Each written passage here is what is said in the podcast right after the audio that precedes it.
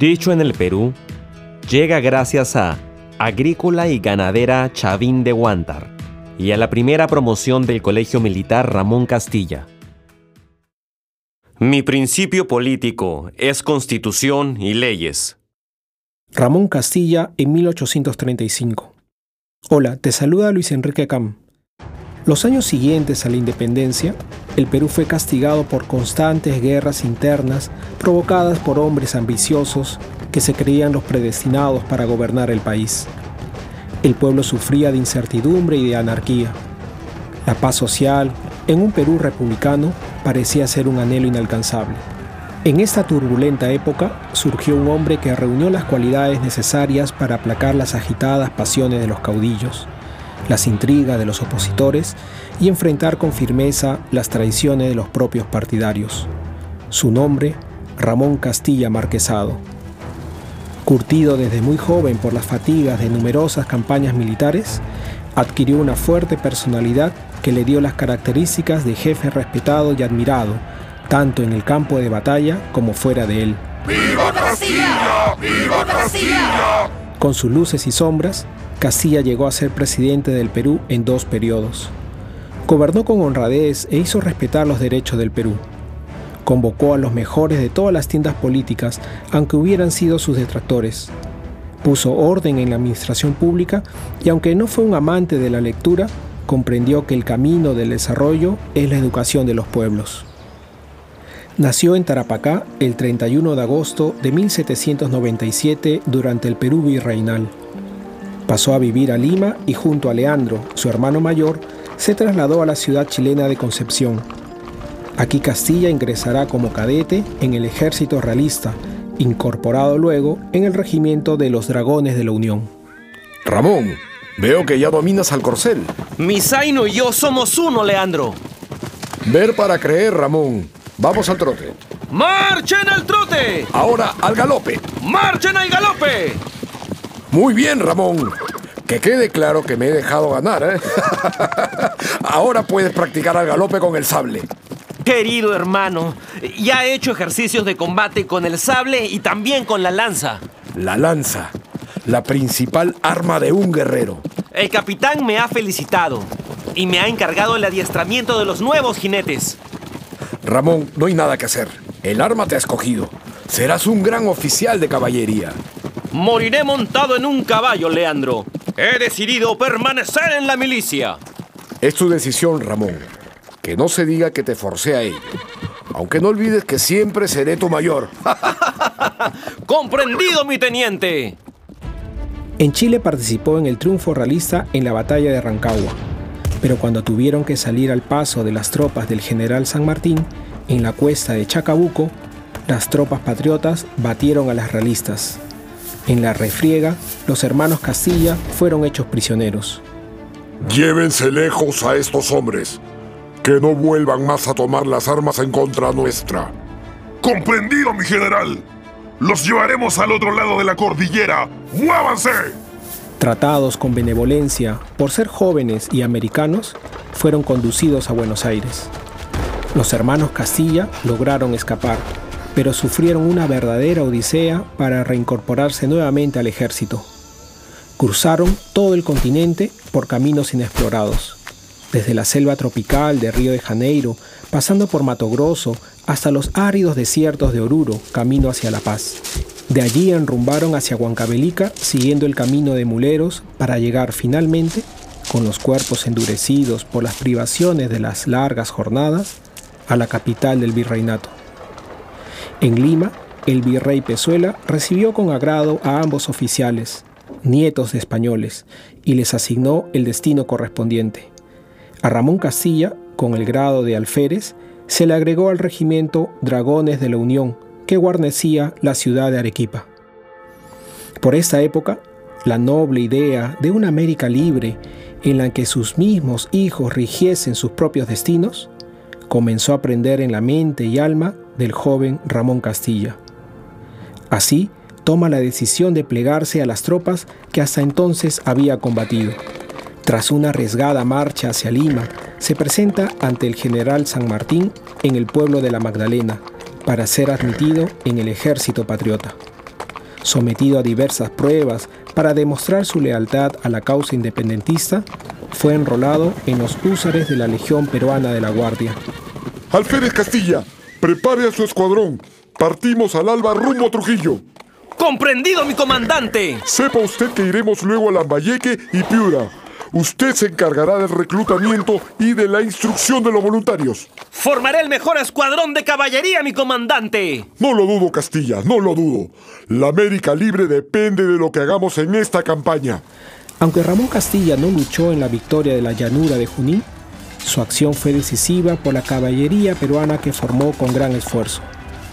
Bolívar los llamaría desde ese día como los húsares de Junín. Después de la batalla, se iniciaría una larga marcha hacia el sur, siguiéndole el paso al ejército realista. El 9 de diciembre de 1824, los gruesos de ambos ejércitos se encontraban frente a frente en la Pampa de la Quinua, en Ayacucho. Comandante Castilla, los realistas han empezado a bajar del cerro Condorcunca. Atraviese el llano para informar al comando del general Lamar.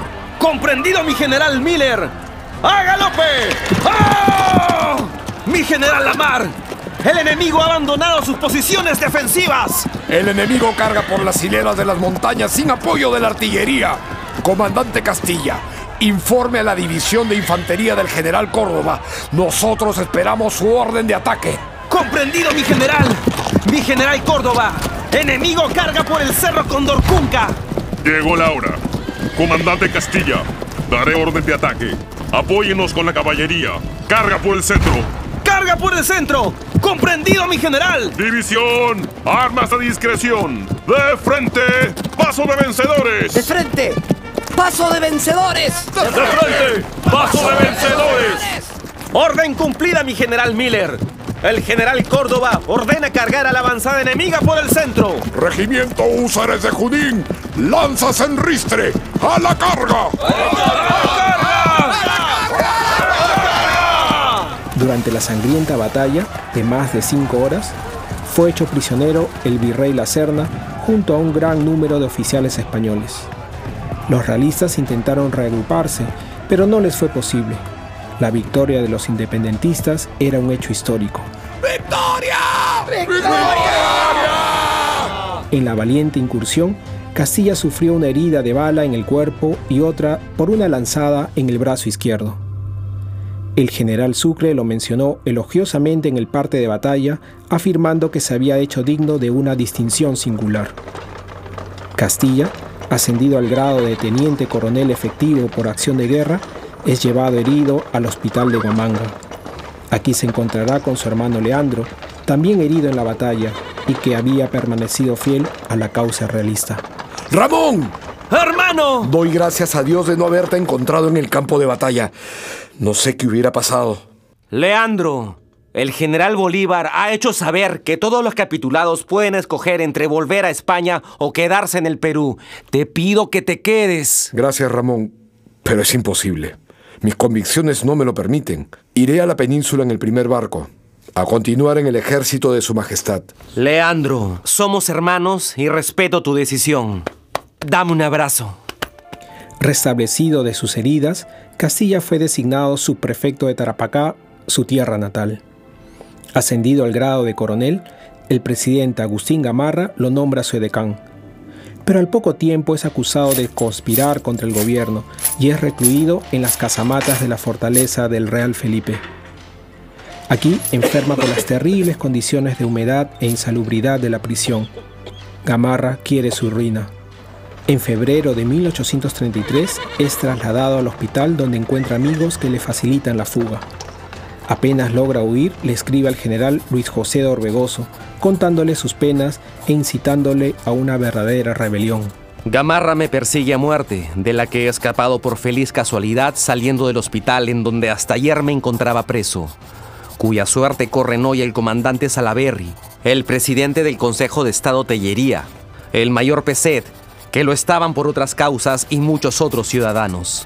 ¿Se conservará indiferente el Departamento de la Libertad, a cuyas heroicidades y sacrificios debe su independencia la República? Usted y el general Raigada, indicados para correr la misma suerte que los injustamente presos, ¿no moverán hasta las piedras para restituir el imperio de la ley y castigar al tirano? Con la proclamación del general de Orregoso como presidente provisorio, Castilla es nombrado prefecto de Puno. De Orbegoso le ofrece el ascenso al grado de general, pero Castilla rechaza el ofrecimiento con una carta. La patria no necesita tantos generales que merman sus rentas, cuando no hay enemigos que combatir ni ejército que dirigir. Castilla se equivocó porque muy pronto se producirá una nueva revolución. El general Felipe Santiago Salaverry se alza contra Orbegoso en 1835 y le ofrece a Castilla un cargo en su gobierno. El futuro mariscal se niega respondiendo, Mi principio político es constitución y leyes. Castilla combatió contra la Confederación Perú-Boliviana en el Ejército Restaurador Unido. Por ironías del destino, peleó a favor de Gamarra, su antiguo rival, contra las tropas del general Andrés de Santa Cruz. El 20 de enero de 1839 tuvo una decisiva acción en la batalla de Yungay. Nos han sobado, general Castilla. Retirémonos a San Miguel donde podremos continuar el ataque. General Bulnes, no hemos venido a correr. Coronel Frisancho, ordene avanzar a su batallón hacia la quebrada de Ancash. Con su energía y visión táctica, Castilla decidió el triunfo de la batalla, por lo que fue ascendido a general de división con tan solo 42 años de edad. La restauración había triunfado, sin embargo, no era fácil devolver la paz y el bienestar al Perú. Gamarra nombra a Castilla ministro general y luego ministro de Hacienda. Don Ramón Castilla no era un financista, pero suplió esta debilidad con aplicación y honradez. En la guerra contra Bolivia, acompañó al presidente Gamarra como jefe del Estado Mayor y combatió en la batalla de Ingavi el 18 de noviembre de 1841. Muerto Gamarra en la primera línea de fuego por un certero disparo, Castilla fue hecho prisionero en el campo de batalla y llevado a pie hasta Oruro. Recuperó la libertad al año siguiente con la firma del Tratado de Paz. Con la muerte de Gamarra, el Perú se convirtió en un mar revuelto entre pugnas de caudillos, levantamientos y cuartelazos que buscaban asaltar el poder. En 1843, el coronel Manuel Ignacio de Vivanco se declara supremo director. Entra en Lima el 8 de abril y exige a todas las autoridades un juramento de obediencia. Castilla se negó a prestarlo y en represalia fue borrado del escalafón militar. Se unió a los generales Domingo Nieto y José Félix Higuaín para derrotar a Vivanco. Castilla logra vencer a las fuerzas directoriales en la batalla de Carmen Alto en Arequipa, el 22 de julio de 1844. Vivanco huye por Islay al Callao y es desterrado al puerto de El Realejo, en Nicaragua. El vicepresidente Manuel Menéndez asume el mando del país hasta 1845, año en el que se celebran elecciones, resultando ganador, por abrumadora mayoría, don Ramón Castilla Marquesado. El caudillo supo ser estadista, gobernó con sabiduría y magnanimidad. No persiguió a sus enemigos, al menos no como sus adversarios políticos, quienes no le ahorraron odios y calumnias. El pueblo lo admiraba y lo seguía al grito de ¡Viva Castilla! ¡Viva Castilla! ¡Viva Castilla! ¡Viva Castilla! ¡Viva Castilla! El Taita, el libertador, el gran mariscal del Perú, lo mejor que le pasó al país en el inicio de la República. En su primer gobierno aprovechó la venta del guano para traer progreso con oportunas decisiones. El 27 de julio de 1848, como regalo de fiestas patrias, llegó desde Estados Unidos el buque a vapor Rimac, armado con seis cañones para defender el extenso litoral peruano. Luego vendrían la fragata Amazonas, el bergantín Gamarra y las goletas Peruana y Héctor para proteger las islas guaneras de los barcos extranjeros que se aprovechaban del abandono. El 8 de noviembre de 1850 inauguró el primer ferrocarril de Sudamérica, con un viaje desde el Callao a Tambo de Taboada. Modernizó el servicio de correos con la introducción de estampillas e inició la instalación de las primeras líneas telegráficas. Ante la falta de mano de obra en la agricultura y minería, favoreció la inmigración china y dispuso que los obreros de las minas, como yo, no fuéramos enrolados en el ejército. Deseaba olvidar las pugnas intestinas y que todos trabajaran por el bien de la patria. A pesar de ello, muchos empezaron a conspirar para derrocarlo. Hubo abuso de la libertad de imprenta para difamar y sembrar odios y divisiones. Aunque soy amigo de la libertad, aborrezco la impostura y el libertinaje. Por eso recuerdo a las cámaras del Congreso a que ponga diques a estos desbordes de la pasión política. El abuso, como todo principio disolvente, no tiende a componer ni a mejorar, sino por el contrario, a descomponer. Los generales Juan Torrico y San Román conspiran contra el gobierno y son llevados prisioneros. En abril de 1851 culminaba el mandato de Castilla. Fue el primer presidente peruano en completar su mandato. Ningún interés puede mover a quien ya fatigado por las penosas e incesantes tareas de la administración pública, ve con alegría aproximarse el momento en que la ley ordena que deje de mandar y que empiece a obedecer. Atribuida a la imperfección humana si no he acertado siempre en el ejercicio del poder. Pero tened entendido que mi anhelo constante fue servir bien a la nación. Lo sucedió con el voto popular el general José Rufino Echenique. El gobierno de Echenique se ensombreció con escándalos de corrupción que favorecieron a sus allegados y amigos. Con este ambiente, y en oposición a la política de Echenique en el conflicto con Bolivia a la llamada ley de represión, Castilla se levanta contra el gobierno en Arequipa. En la Ciudad Blanca, Castilla se transforma de jefe del ejército en presidente provisorio en un acta firmada el 4 de abril de 1854 y se resolvió la convocatoria a una constituyente 30 días después de la pacificación del país.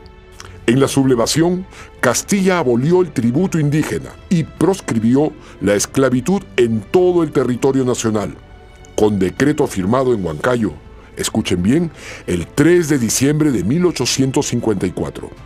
En el acto, más de 25.000 esclavos quedaron libres de sus cadenas. Ramón Castilla preparó a sus tropas para enfrentar a las de Echenique en el campo de La Palma, muy cerca al pueblo de Miraflores, en Lima, el 5 de enero de 1855. Tras la victoria de La Palma, empezó, según Castilla, la indispensable dictadura de la revolución. Así, el otrora gobernante magnánimo empezó una velada represión a sus adversarios. Borró del escalafón a los militares no alineados a su régimen y proscribió a los diplomáticos y vocales partidarios de Echenique. Presidente provisorio desde enero de 1855 hasta octubre de 1858, fue elegido presidente constitucional por cuatro años. En 1860 promulgó una nueva constitución que duró hasta 1920. La política americanista es obra del mariscal Castilla. Protestó contra la invasión española en Santo Domingo, por la intervención francesa en México y por la invasión de Nicaragua por parte del mercenario William Walker. Logró que el Perú, Ecuador y Chile firmaran un pacto de unión el 15 de septiembre de 1856 a la que se sumaron otras naciones americanas contra las agresiones que pudieran venir del exterior remoza la Alameda de los Descalzos con finas esculturas traídas de Roma. Manda esculpir el monumento a Bolívar y a Cristóbal Colón. Construye el edificio de la Penitenciaría de Lima y el Mercado Central. Inaugura el alumbrado a gas y el servicio de agua potable. Convierte al Colegio Guadalupe en Colegio Nacional Modelo y crea el Archivo Nacional. Adquirió dos fragatas, Amazonas y Apurímac, seis buques armados y otros seis transportes. La escuadra peruana fue la primera del Pacífico.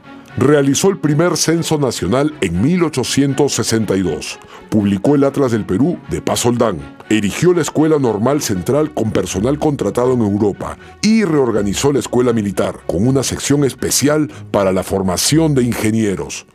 El 28 de julio de 1862, ante la invasión francesa en México, dijo en Amancaes, Brindo por la independencia de los pueblos de mi raza. Si después de un siglo mis cenizas sirven para fundar sobre ellas una columna de libertad, estoy seguro que se estremecerán de placer.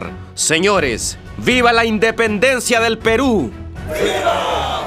La administración de Castilla fue honrada con las rentas públicas, pero los ingresos no alcanzaban para los pagos de los préstamos solicitados por el gobierno revolucionario de 1854 y por la deuda contraída con los dueños de los esclavos. Se trató de acrecentar las entradas modernizando la tributación, aunque la mayor parte de los ingresos provenía de la venta del guano y de algunos metales como la plata y la exportación del bórax y el salitre. Y así se acercaba el final de su segundo gobierno.